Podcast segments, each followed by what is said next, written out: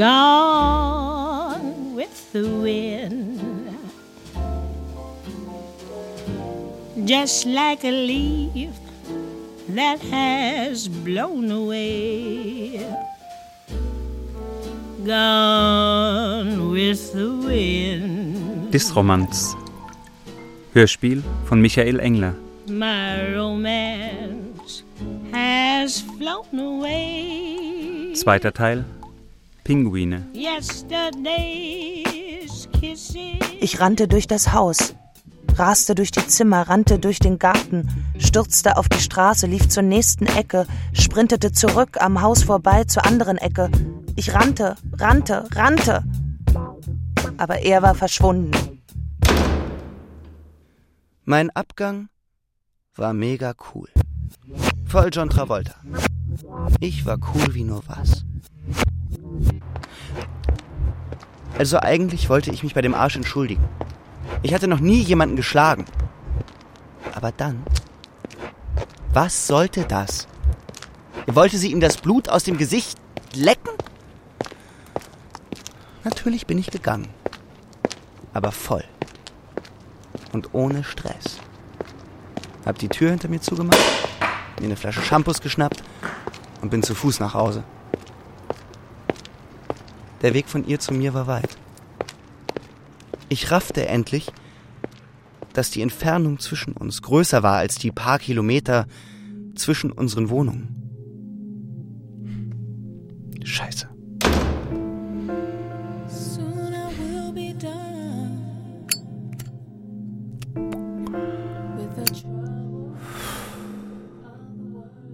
Zu Hause habe ich mir eine Zigarette von meiner Mutter angesteckt. Schriftsteller qualmen und saufen, oder? Mir wurde schlecht. Aber es ging mir gut. Echt.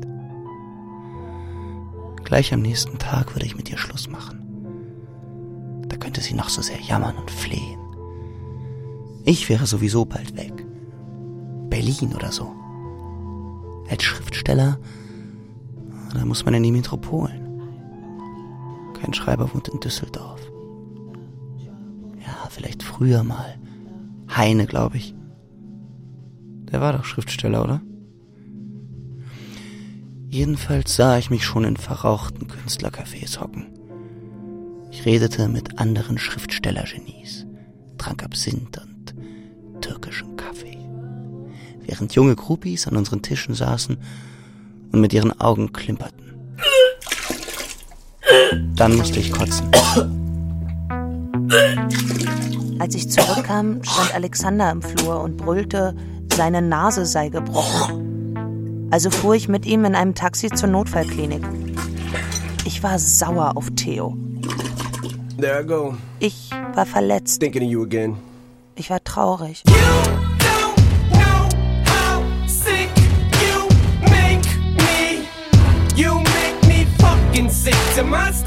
Der Katzenjammer kam am nächsten Morgen.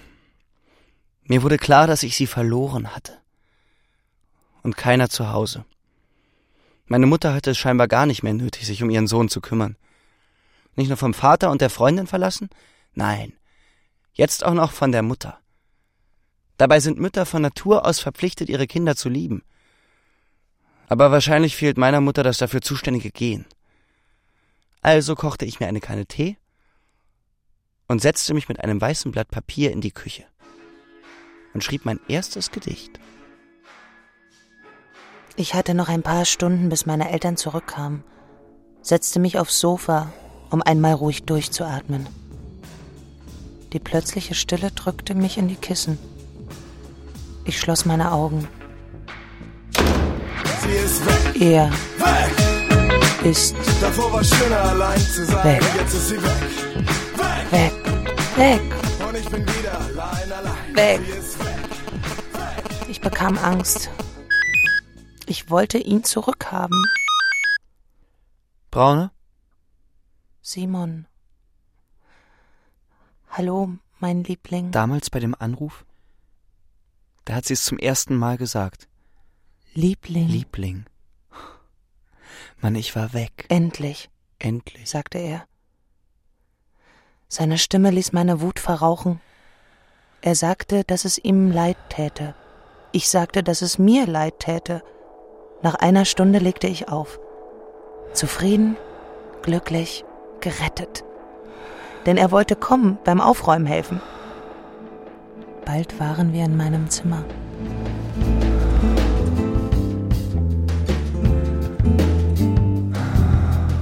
Später lagen wir auf meinem Bett.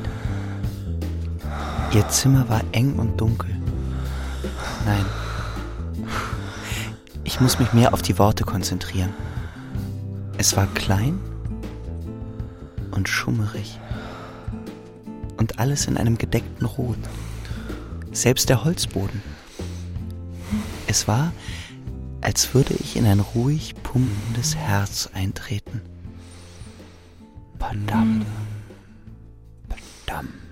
Padam. Padam, padam. Ja.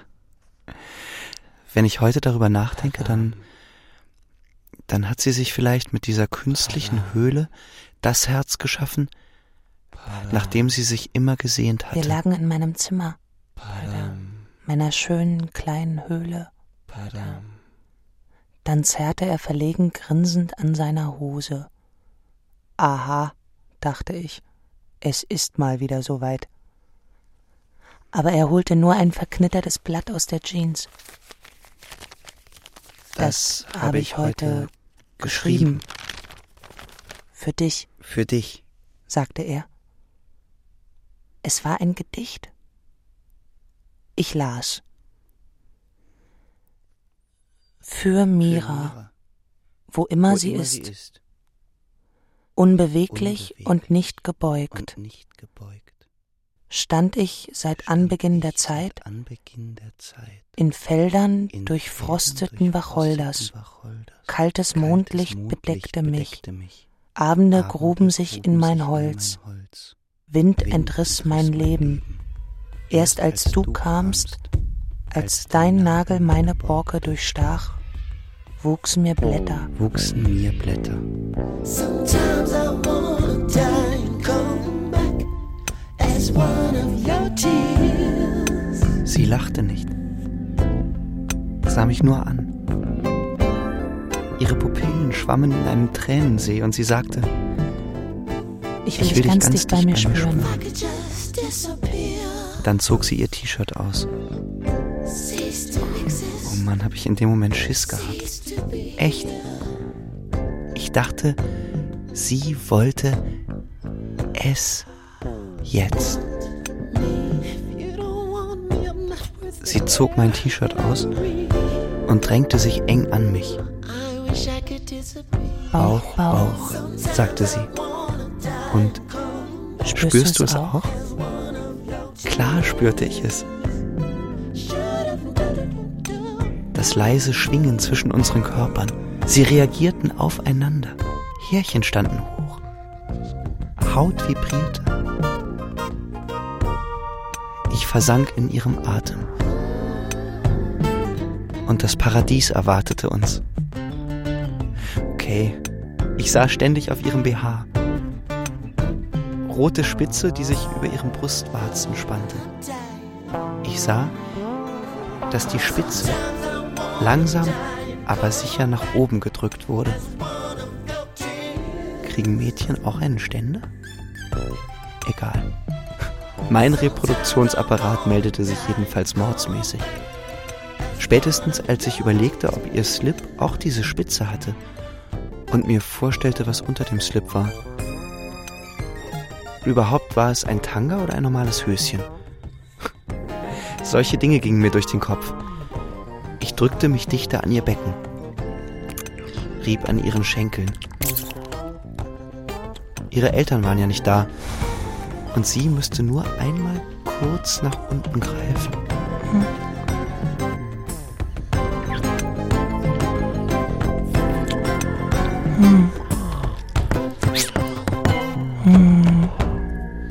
Tja. Und dann stand meine Mutter im Zimmer. Sie war sehr gefasst. Möchtest, du mir deinen Bekannten, nicht vorstellen? fragte sie. Das ist Theo, sagte ich. Er schnellte wie eine Sprungfeder aus dem Bett. Mit hochrotem Kopf stand er vor meiner Mutter, gab ihr die Hand und machte einen Diener. Ich hätte mich wegschmeißen können. Das mit dem Diener war große Klasse, denke ich. Hm, hat sie auch schwer beeindruckt. Immerhin sagte sie, Sie bleiben zum Abendessen. Sie bleiben zum Abendessen.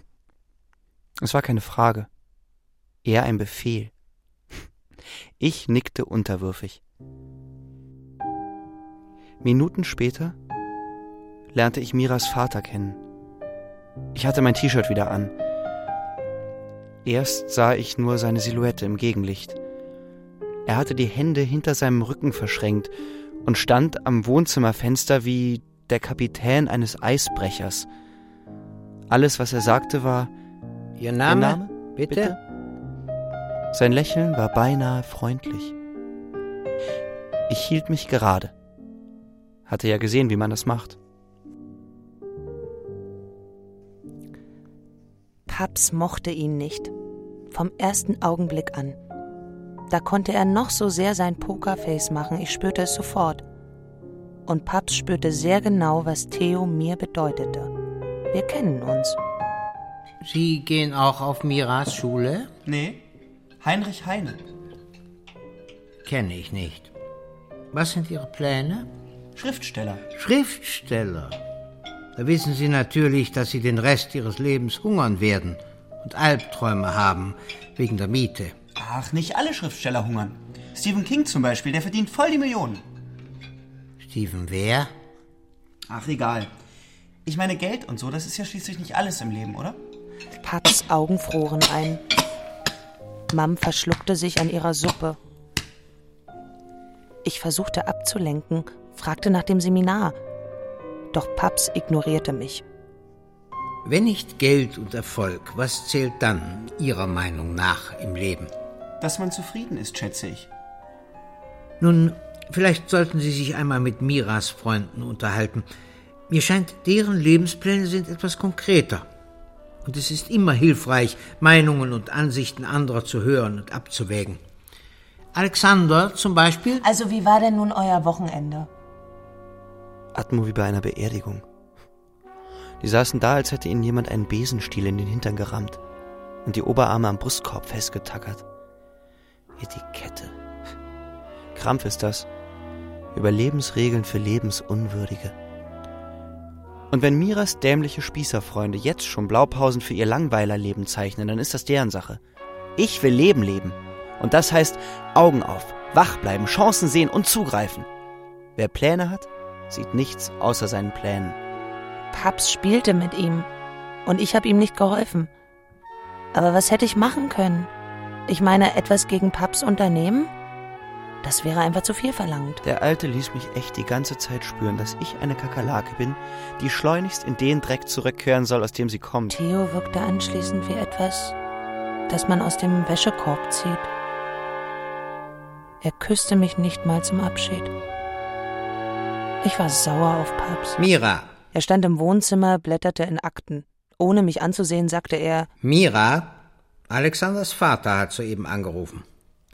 Ist es zutreffend, dass dein äh, Bekannter Alexander die Nase zertrümmert hat? Zertrümmert? Ach was. Mira, ich denke, du solltest diesen Jungen nicht mehr herbringen. Dich überhaupt nicht mehr mit ihm treffen. Er ist nichts für dich. Ich glaube schon, dass er etwas für mich Mira, ich wiederhole mich nicht.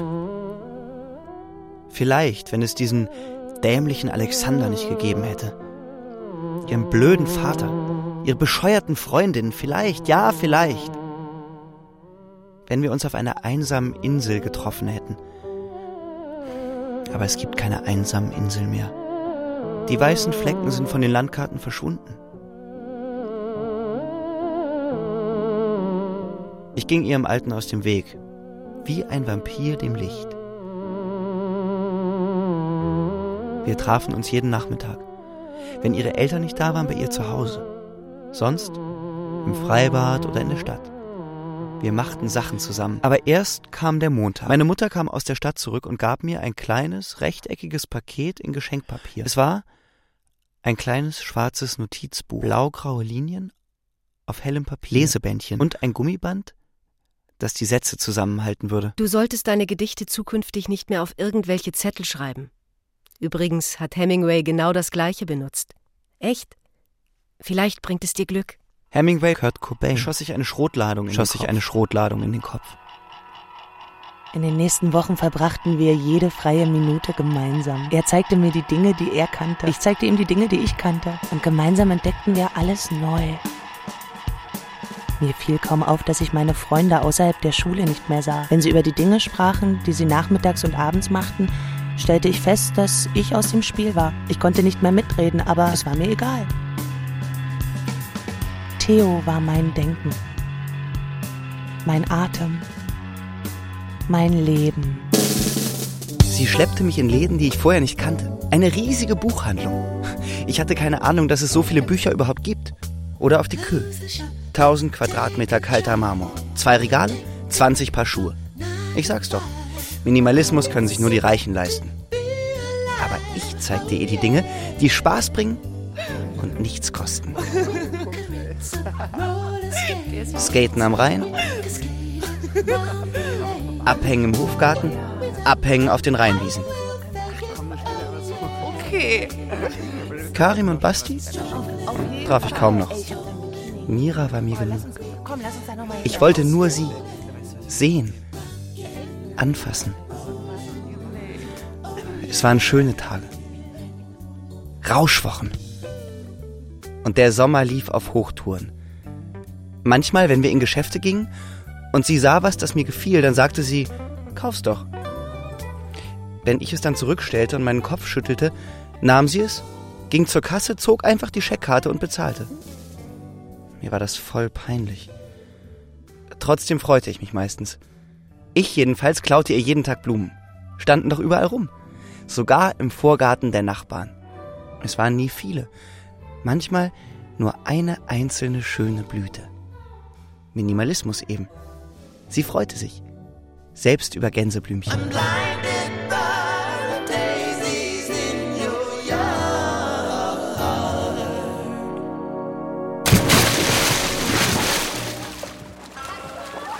Ich sehe uns auf einer Wiese im Freibad liegen. Die Sonne klebt als goldene Scheibe am Himmel und macht, dass er meinen Rücken wieder und wieder und wieder und wieder eincremen muss. Ich sehe uns tanzen.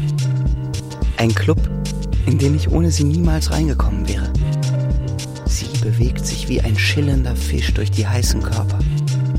Ich stampfe wie ein Bär. Ich sehe uns in der Straßenbahn. Die Kontrolleure kommen. Theo hat kein Ticket. Er springt auf und reißt die Tür auf. Die Bahn kommt mit einem einzigen Ruck kreischend zum Stehen. Wir springen raus und küssen uns auf der Straße, beobachtet von 50 entsetzten Augenpaaren hinter Glas. Augenfische. Augenfische, sagt Theo.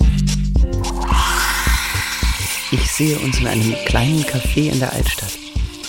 Milch wölkt durch meinen Kaffee und Mira wiegt unsere Liebe in einem Teelöffel.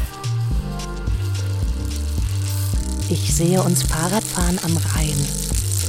Vorwärts, vorwärts, rasend schnell der blutenden Abendsonne entgegen. Ich sehe uns im Zoo. Hand in Hand. Hinter dem Zaun ein Pinguinpaar. Flügel an Flügel, wie im Spiegel. Mira sagt, im nächsten Leben treffen wir uns als Pinguin. Ich nicke ernst und küsse sie. Theo nannte das unsere Rauschwochen. Er hatte recht, so waren sie. Intensiv, surreal, flirrend, farbig, laut. Der ganze Körper war auf Empfang geschaltet. Es gab keine Grenze zwischen den Gedanken und der Außenwelt. Alles war eins, alles war schön. Nur zu ihm konnten wir nie. Ich wollte auch mal sein Zimmer sehen, seine Eltern kennenlernen. Ich wollte sehen, wo er herkam, wie er lebte. Doch er hatte ständig irgendwelche Ausreden, warum das nicht ging. Bald fragte ich nicht mehr. Ständig wollte sie zu mir nach Hause. Nee, den Schock, den wollte ich eher sparen. Obwohl es da mittlerweile ganz gut lief. Komisch, wie schnell man sich an alles gewöhnt. Vielleicht war es auch, weil ich nur noch Mira im Kopf hatte. Aber der Umstand, dass mein Alter weg war, störte mich nicht mehr. Er war eben weg. Manchmal rief er an, wollte wissen, wie es so läuft, gab mir seine neue Adresse und versprach, bald mal ein Abendessen für uns zu machen, und ich, Idiot, hatte keine Zeit. Ich schenkte ihm Bücher bis zum Abwinken. Ich las wie ein Besessener. Ich wollte, dass er viel las. Und langsam kriegte ich Schiss. Und die Sachen, von denen er erzählte, waren nun wirklich keine Hochliteratur. Denn je mehr ich las, desto mehr zweifelte ich daran, jemals Schriftsteller zu werden. Nein, er musste wirkliche Literatur lesen. Ich wurde einfach nur verwirrt. War nicht schon alles gesagt? Wozu noch Bücher? Wir sind nachmittags oft zu uns gegangen. In meine kleine rote Höhle. Und wir haben Bauch, Bauch, Bauch. Bauch, gemacht. Mehr nicht. Mehr wollte er auch nicht. Das hat mich schwer beeindruckt. Sonst wollen Jungen doch immer nur ihr Ding in den Mittelpunkt stellen. Theo nicht. Er mochte es, dass wir nur nebeneinander lagen. Bauch an Bauch mit dieser flirrenden Luft zwischen uns, meine Nase fest an seinen Hals gedrückt, schnüffelnd. Er war mein Theodorant, das Parfüm unserer Rauschwochen. Aber wie jeder Rausch war auch der einmal vorbei. Wir warteten auf die Bahn. Ich machte Pläne für die nächste Woche. Da hat sie alles zerstört. Mit einem Satz. Du, Theo, Liebling, weißt du, nächste Woche fliege ich mit meiner Mutter nach Marokko. Hammer. Voll der Hammer. Da stehe ich also nichts ahnend auf dem Shadowplatz und dann sagt sie mit aller Seelenruhe, so mir nichts, dir nichts, sagt sie einfach, ach, huch, huch, hätte ich fast vergessen, oh weh, ich fliege ja nächste Woche mit meiner Alten nach Marokko. Ey, super. Ich war voll angepisst. Sie wollte mich echt alleine lassen. Erst mein Alter und dann sie. Mein Gott, ich wollte doch eigentlich gar nicht weg. Ohne ihn. Ich wusste schon vorher, dass ich ihn vermissen würde. Es fiel mir schwer zu fahren und es fiel mir tausendmal schwerer, es ihm zu sagen. Aber musste er wirklich so ausrasten? Er trat den Papierkorb quer über den Bahnsteig. Ohne Luft zu holen, brüllte er wie ein Irrer Scheiße, Scheiße, Scheiße! Und dann, alle Leute guckten schon, fing er an, mich zu beschimpfen. Es war vulgär. Er war es. Ich ging. Hinter mir hörte ich ihn immer noch toben. Was die Leute wohl dachten? Ich war schon im Hofgarten, als ich das Stampfen hinter mir hörte, als mich seine Arme umfingen, als sein Kopf in meinen Haaren versank, als er heulte. Tut mir leid. Ja. Tut mir leid. Tut mir so leid. Fahr nicht. Ich hatte es 17 Jahre ohne sie ertragen. Und dann dachte ich, die Welt ginge unter, nur weil ich sie drei Wochen nicht sehen könne. Wir standen Stirn an Stirn. Die Arme über die Schultern des anderen gelegt. Auf der breiten Allee im Hofgarten. Komplett durchnässt von dem dämlichen Regen. Wie zwei Altkleiderberge, die sich schluchzend in den Armen hielten. Liebe frisst dir echt dein Hirn weg. Ich küsste ihre tränennassen Augen, wischte den Rotz von ihrer Lippe und mit dem Handballen von meiner. Ich küsste sie, als wäre es das letzte Mal. Jetzt, wo es ausgesprochen war, endete unser Rausch. So sehr wir uns auch bemühten, nicht an die Trennung zu denken, sie schwebte über uns und senkte sich bald zwischen uns. Das Geheule im Hofgarten war mir später natürlich super peinlich. Ihre Freunde hätten sowas natürlich ganz locker, mit Contenance durchgestanden. Sie musste mich doch für ein Weichei halten, oder? Also nahm ich mir vor, in den letzten Tagen mit ihr einfach so zu tun, als ob nichts geschehen sei. Ich kaufte ihm ein Handy. Nichts geschehen würde. Prepaid. Denn er hatte ja kein Geld. Aber ich musste ihn doch irgendwie erreichen. Drei Wochen ohne jeden Kontakt. Die Vorstellung war zu schmerzhaft. Und zum Dank? Ich wollte mit ihr schlafen. Natürlich wollte ich das schon lange. Aber damals, mit ihrem Urlaub vor Augen, da wurde ich total panisch. Ich wollte, dass es sofort passiert. Vor ihrem Urlaub. Und ja, verdammt, ich wollte, dass Mira die Erste ist. Ich hatte einfach das Gefühl, dass sein Motiv falsch war. Vielleicht setzt bei Jungs in solchen Augenblicken etwas aus und sie werden wieder zu Primaten. Es kam mir jedenfalls so vor, als wolle er mich nur, naja, markieren eben. Er zerrte mein Höschen runter. Nein, so nicht. Das habe ich ihm auch gesagt. Und er ist aufgestanden und ohne ein weiteres Wort gegangen. Affe. Ich war stinksauer. Alles, was mir blieb, war das Bild eines herzförmigen Muttermals über ihrem Schamhaar. Als sie dann abflog am letzten Abend, da habe ich nicht geheult. Ich gab ihr einen letzten Kuss und wünschte ihr sogar viel Spaß. Wobei auch immer. Ich war nicht nur cool, nicht mal mega cool, nein. Ich war ein Eisschrank. Tschüss, John Travolta. Willkommen, Clint Eastwood.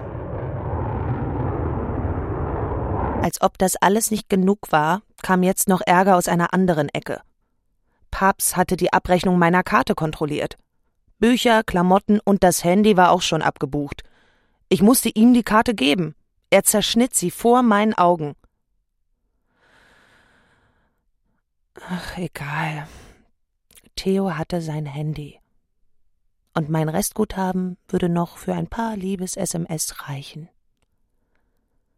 Aber ihn interessierte das nicht. Den interessierte anscheinend gar nichts mehr.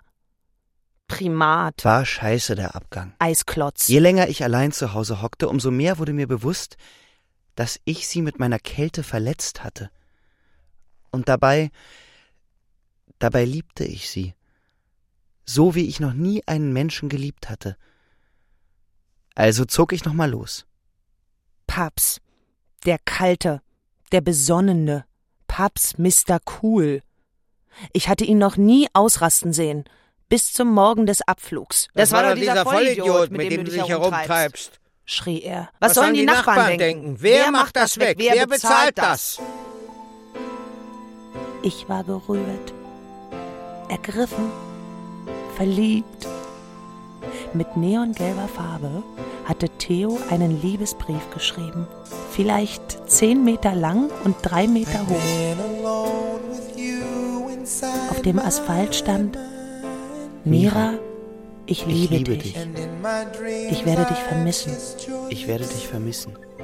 Jede, Stunde, jede, jede Minute, jede, jede Sekunde. Sekunde. Auch wenn mir jeder zweite Herzschlag fehlt und ich nicht weiß, und ich, ich weiß, wie ich atmen ohne dich soll, atmen soll, werde ich überleben und dich, und dich erwarten. erwarten. Ich liebe dich. Ich liebe dich. Theo. Theo.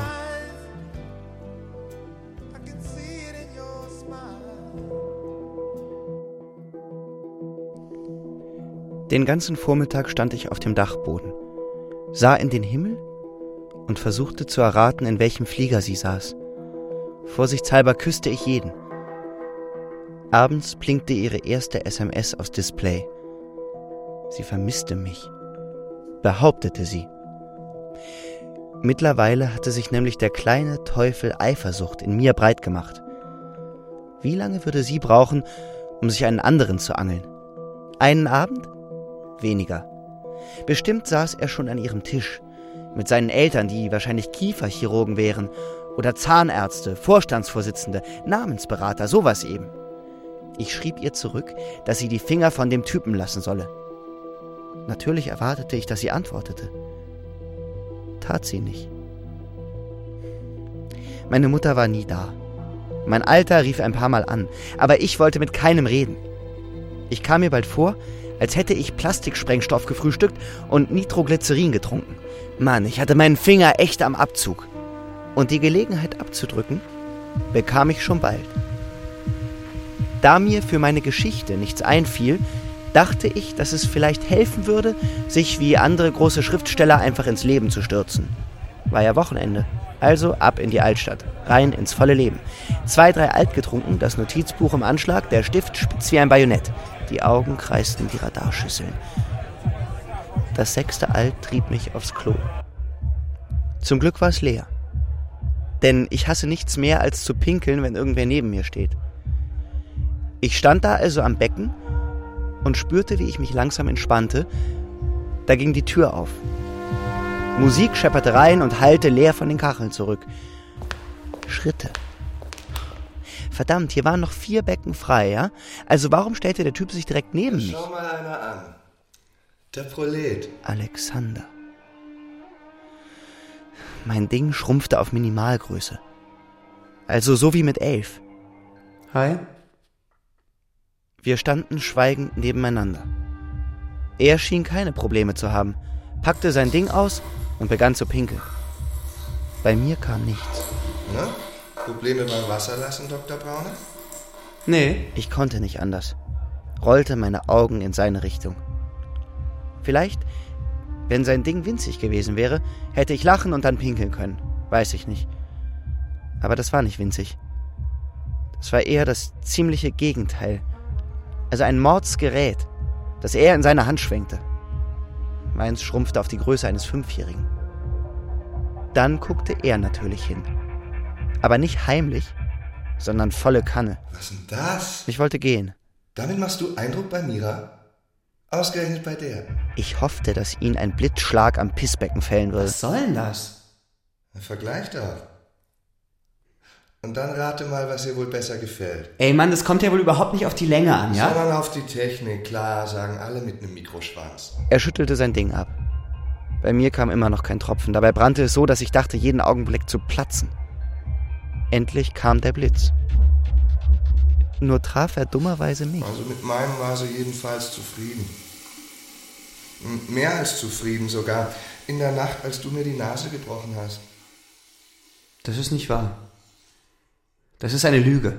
Glaubst du wirklich, ich hätte das nötig? Beweis es. Beweisen. Und sie hat ein herzförmiges Muttermal. Direkt überm Schamhaar. Bevor ich ihm eine knallen konnte, war er an der Tür. Ich war stinksauer. Und dann rebellierte meine Blase. Hände, Hose, Schuhe, alles nass. Das war mein absoluter Tiefpunkt. Was macht man in solchen Momenten? Trinken, oder? Ich habe dann jedenfalls noch zwei, drei alt gezählt. Ja, vielleicht waren es auch 20, 30, keine Ahnung. Jedenfalls, als ich zahlen wollte, reichte die Kohle nicht. Ja. Ich bin nämlich nicht Mira Simon und zücke einfach mal eben meine Scheckkarte, aber ich hatte ja auch eine Karte im Handy. Voll bis zum Anschlag. Und es war ja auch kein x-beliebiges Handy. Der Kellner jedenfalls fand's geil. Na, wahrscheinlich war es so, keine Ahnung. Keine Ahnung, was da passiert war. Ich war breit. Das war alles total merkwürdig, absolut. Zuerst kam so skurrile SMS von ihm, in denen er mich bat, nein, zwang, den Typen nicht anzufassen. Von welchem Typen redete er? Dann kam zwei Tage lang gar keiner mehr. Ich schrieb ihm. Schrieb, dass ich ihn vermisste, schrieb, wie sehr mir sein Geruch, seine Berührungen fehlten. Und dann wurde es vollends absurd. Er behauptete plötzlich, Martin zu heißen, mich nicht zu kennen, sich aber tierisch darauf zu freuen, mich eines Tages einmal zu treffen. Welchen Film fuhr der? Erst am Nachmittag. Als ich von meiner Mutter geweckt wurde, ging mir auf, dass ich mit dem Handy irgendwann in der Nacht meine Lebensschnur zu Mira weggeworfen hatte. Nach dem Kaffee wusste ich dann, dass das gar nichts ausmacht. Denn sie hatte mich ja betrogen. Sie hatte das Versprechen gebrochen. Sie hatte alles zerstört, was es jemals zwischen uns gab. Ich ging zurück ins Bett. Und da blieb ich. Unter der Decke. Nirvana wummerte durchs Zimmer und es gelang mir, die Außenwelt draußen zu lassen. Ich versank endgültig in meinem Schmerz. Ich saß in Agadir mit meiner Mutter. Es war öde. Der Strand war öde, der Club war öde, die Leute waren öde. Null Ahnung, was mit Theo los war. Ich bekam nur diese bizarren SMS. Ausweglosigkeit kroch in meinen Körper. Ich fühlte mich krank, allein, einsam.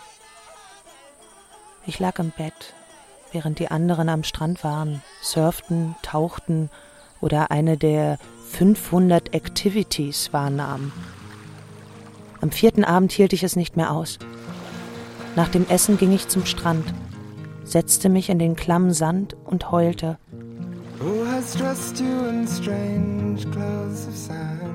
Ich sah zum Himmel hoch und verfluchte ihn. Verdammte den Tag, an dem ich ihm begegnet war und schwor, ihn niemals wiederzusehen.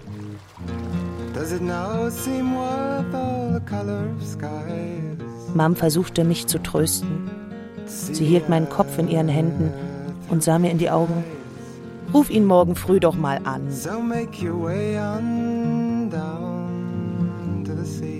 Es half alles nichts. Something has taken you so far from me.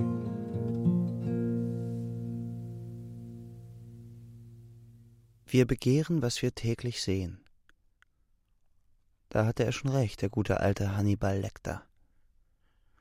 Aber das bedeutet doch auch, dass wir das, was wir nicht mehr sehen, auch nicht mehr begehren.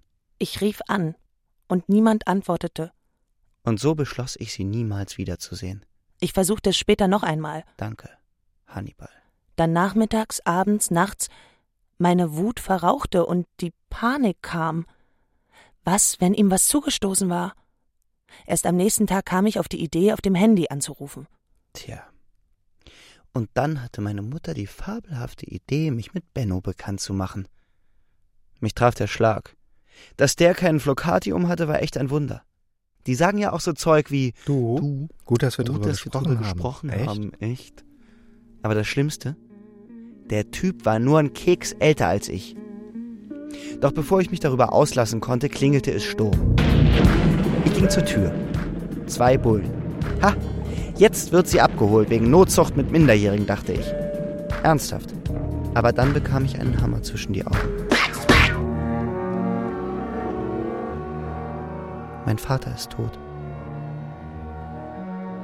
Ein Bulle sagte das.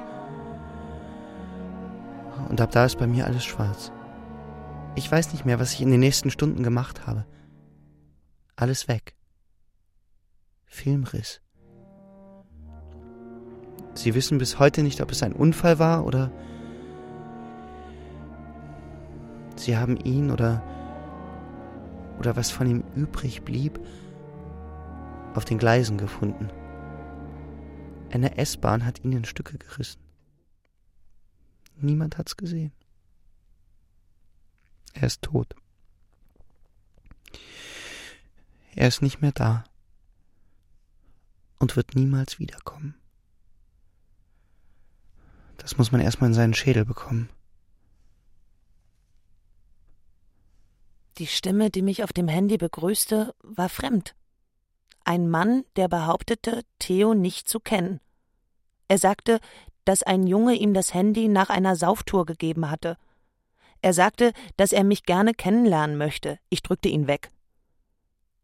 Theo hatte mein Geschenk also weggegeben. Mich weggegeben. Hatte ich mich so sehr getäuscht? War nur ich es, die liebte? Aber was war mit ihm? Warum ging er nicht ans Telefon? Warum sagte er mir nicht, dass es vorbei war? Es macht nämlich einen gewaltigen Unterschied, ob dein Alter weg ist oder ob dein Alter für immer weg ist. Endgültigkeit ist etwas Erschütterndes. Nichts kann einen so fertig machen wie das kleine Wort nie. Nie.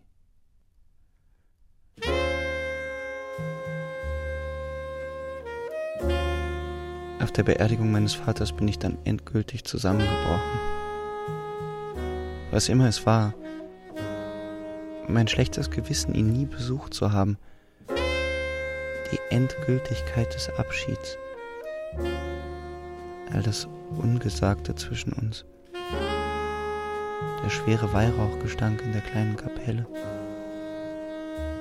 Ich weiß es nicht. Wir hatten bestimmt nicht das beste Verhältnis zueinander. Wir hatten wahrscheinlich gar kein Verhältnis. Und gerade das tat so weh. zu erkennen, dass es endgültig zu spät war, daran irgendwas zu ändern. Ich wollte nur noch in mein Bett und tausend Jahre schlafen. Erst zwei Tage später stand ich auf, setzte mich an meinen Schreibtisch und nahm das kleine Notizbuch.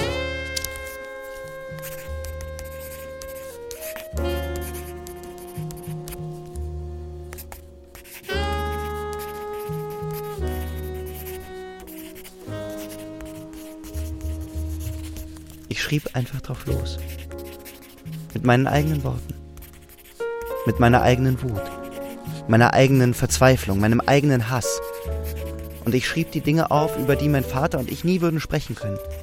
Ich fragte ihn all die Sachen, die ich nie gefragt hatte. Zum Beispiel, woran er dachte, wenn er morgens seinen Kaffee trank.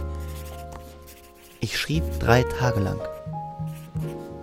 Und die ganze Zeit dachte ich nicht an Mira.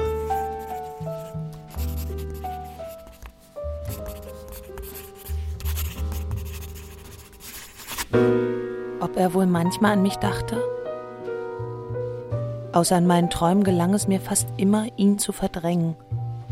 Aber langsam rückte der Abreisetag näher. Und das hieß, dass ich ihm früher oder später über den Weg laufen würde. Was sollte ich ihm dann sagen? Sollte ich ihm sagen, wie sehr er mich verletzt hatte? Um ihm auch noch einen Triumph zu gönnen? Nein, ich wäre kalt wie ein Stein. Er sollte nicht einmal ahnen, wie verwundet ich war. Als ich alles noch einmal durchlas, wurde mir klar, dass ich nicht nur über meinen Vater schrieb, sondern über Verlust. Mira kehrte mit einem Hammerschlag in meinen Kopf zurück. Okay, sie hatte mich betrogen. Aber ich vermisste sie. Trotzdem. Ich liebte sie. Trotzdem. Und ich müsste ihr verzeihen. Ich würde ihr die Chance geben, ihre Tat zu rechtfertigen. Dann könnten wir gemeinsam sehen, was wir daraus machen würden. Aber zunächst setzte ich mich an den Computer und tippte das Notizbuch ab. So wie es war. Das Schreiben und Tippen waren wohl meine Art, von meinem alten Abschied zu nehmen. Als ich zum Schluss auf die erste Seite schrieb, Brief an meinen Vater und den Print-Button drückte, da ging es mir besser. Ohne den Ausdruck auch nur irgendwem zu zeigen, steckte ich ihn in einen Umschlag und schickte ihn an den Seiler Verlag.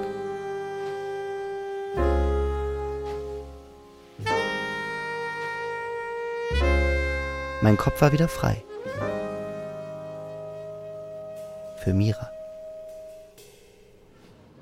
Die Außentemperatur am Flughafen in Lohausen lag über der Temperatur in Marokko.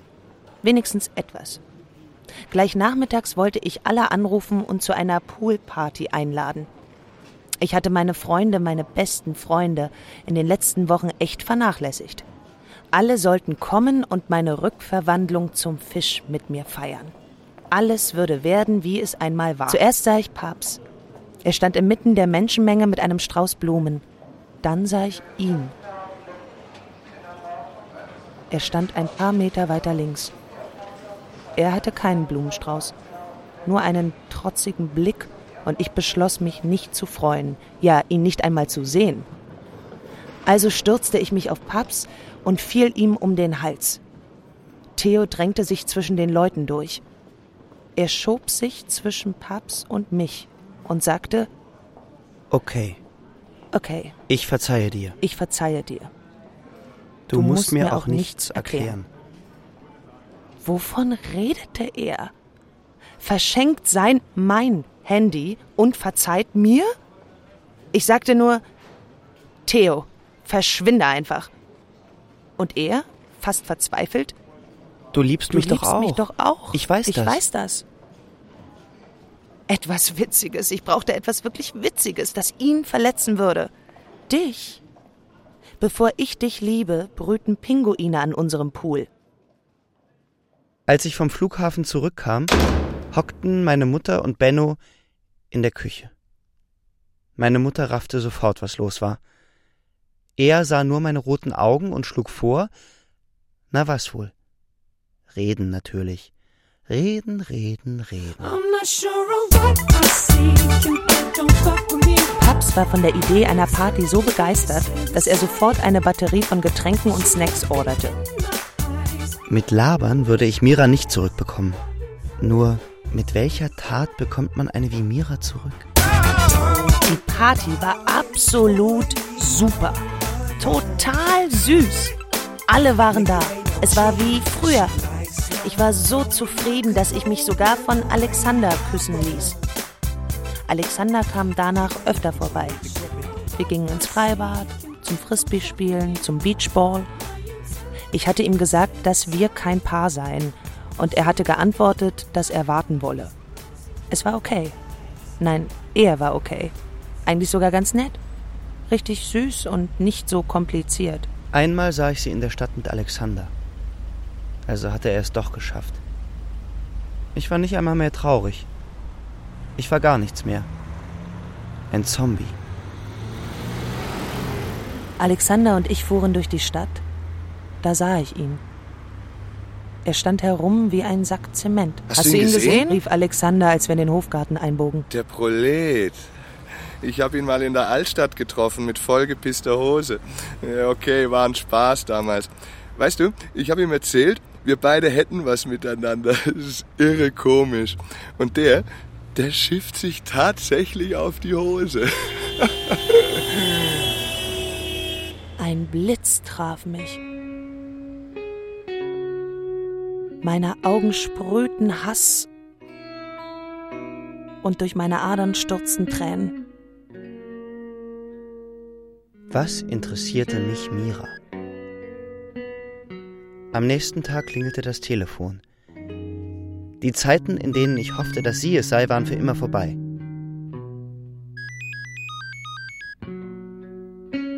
Der Seiler Verlag. Sie wollten mein Manuskript drucken. Mein Buch. Meins. Boah, scheiße, ich würde berühmt. Lesungen, Fernsehauftritte, Spitzenhotels und willige Groupies. Fette Schecks und abgefahrene Sportwagen, Champagner und... Mann, ich sank an der Wand herunter und ließ den Hörer nicht mehr los. Ich hatte mich ausgezogen, meine Seele entblößt. Ich schrieb ihm auf, was meiner Ansicht nach geschehen war. Ich schrieb, dass es mir leid täte, und ich ging sogar so weit, Schuld auf mich zu nehmen. Ich wollte ihn wiederhaben. Vielleicht überlegte er noch. Vielleicht raste sein Gehirn hinter den wilden Augen wie Samtkissen. Vielleicht hatte er Angst. Vielleicht war er auch nur vorsichtig. Vielleicht, vielleicht. Er meldete sich nicht. Er meldete sich nicht. Er meldete sich nicht. Nicht mit mir. Heute Mittag habe ich vor seiner Schule auf ihn gewartet. Damit hast du nicht gerechnet, dass ich hier auftauche. Was? Hast gedacht, du könntest mich einfach ignorieren? Die hört schon auf, die Alte. Die lässt mich schon noch in Ruhe. Nicht mit mir. Wenn du nicht mehr willst, dann sag es. Aber hör endlich auf, dich zu verstecken. Die ganze Zeit versteckst du dich schon. Dich und dein Leben. Ich schütte dir mein Herz aus. Entschuldige mich, flehe dich an. Meinst du, es war einfach, das alles aufzuschreiben? Was? Tu nicht so scheinheilig. Jetzt ist endgültig Schluss. Ist doch schon lange so. Was soll das jetzt? Kannst du nicht normal? Hör mir auf mit normal. Seit ich dich kenne, ist nichts mehr normal. Was fällt dir überhaupt ein, in mein Leben zu poltern und alles durcheinander zu bringen? Okay, okay, okay, ich gehe ja schon. Dann geh doch. Hau ab. Verschwinde aus meinem Leben. Ja, mach ich auch. Okay. Okay. This is the end. Theo. Ich durchsuchte den Briefstapel im Flur. Tatsächlich lag da ein Brief, der an mich adressiert war. Mädchenschrift. Komisch, ich kannte ihre Schrift nicht. Wir waren mal ein Paar und ich kannte nur ihre Unterschrift auf Kartenabrechnungen. Lieber Theo. Geliebter Theo. Alexander hat mir heute erzählt, was damals in der Kneipe passiert ist. Er hat dich belogen. Es war eins seiner widerlichen Spiele. Ich habe nie etwas mit ihm gehabt. Ich habe nie etwas mit einem anderen Jungen gehabt. Es gab nur einen einzigen Menschen in meinem Leben, den ich liebte, dem ich mein Herz öffnete. Und dieser Mensch warst du. Ich habe dich weggestoßen, ohne dich anzuhören. Das tut mir leid. Das tut mir leid. Ich weiß, dass ich, ich dich weiß, liebe. dass ich dich liebe. Immer noch liebe. Immer noch liebe. Immer mehr Liebe. Immer mehr Liebe. Wir haben noch eine Chance. Wir haben noch eine Chance. You don't know what love is Ich liebte sie doch auch noch. Doch heute Mittag habe ich wahrscheinlich alles, aber auch wirklich alles kaputt gemacht. Ich müsste ihr meine Liebe beweisen. Musste sie zurückgewinnen. Nur wie? Dann kam mir eine Idee. Ich erinnerte, was sie am Flughafen sagte. Also gut. Mira Simon. Du sollst bekommen, was du willst, dachte ich. Dann ging ich los.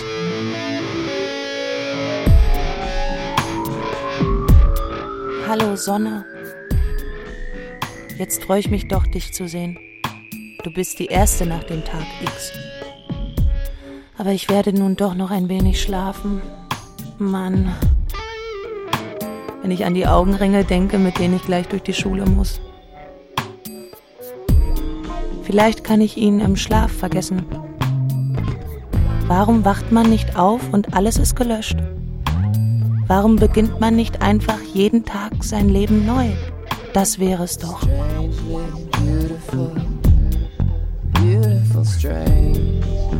Neu beginnen, ohne die Vergangenheit mit sich schleppen zu müssen.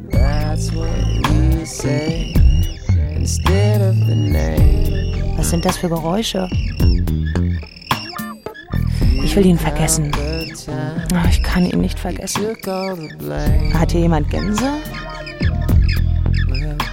Was ist das? Ich werde ihn nicht vergessen, weil ich es nicht will. Ich will, ich will ihn und die Erinnerung. Ich will. Was ist das verdammt nochmal? Was ist. Das sind. Das sind tatsächlich. Wo kommen die Pinguine her? Die fliegen doch nicht, oder? Aber da stehen zwei Pinguine am Pool. Zwei. Zwei?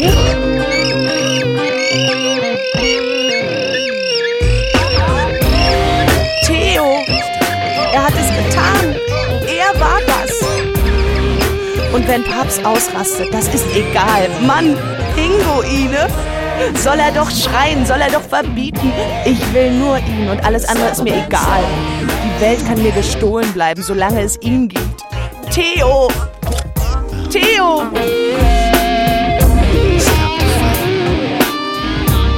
Let's stop the fighting,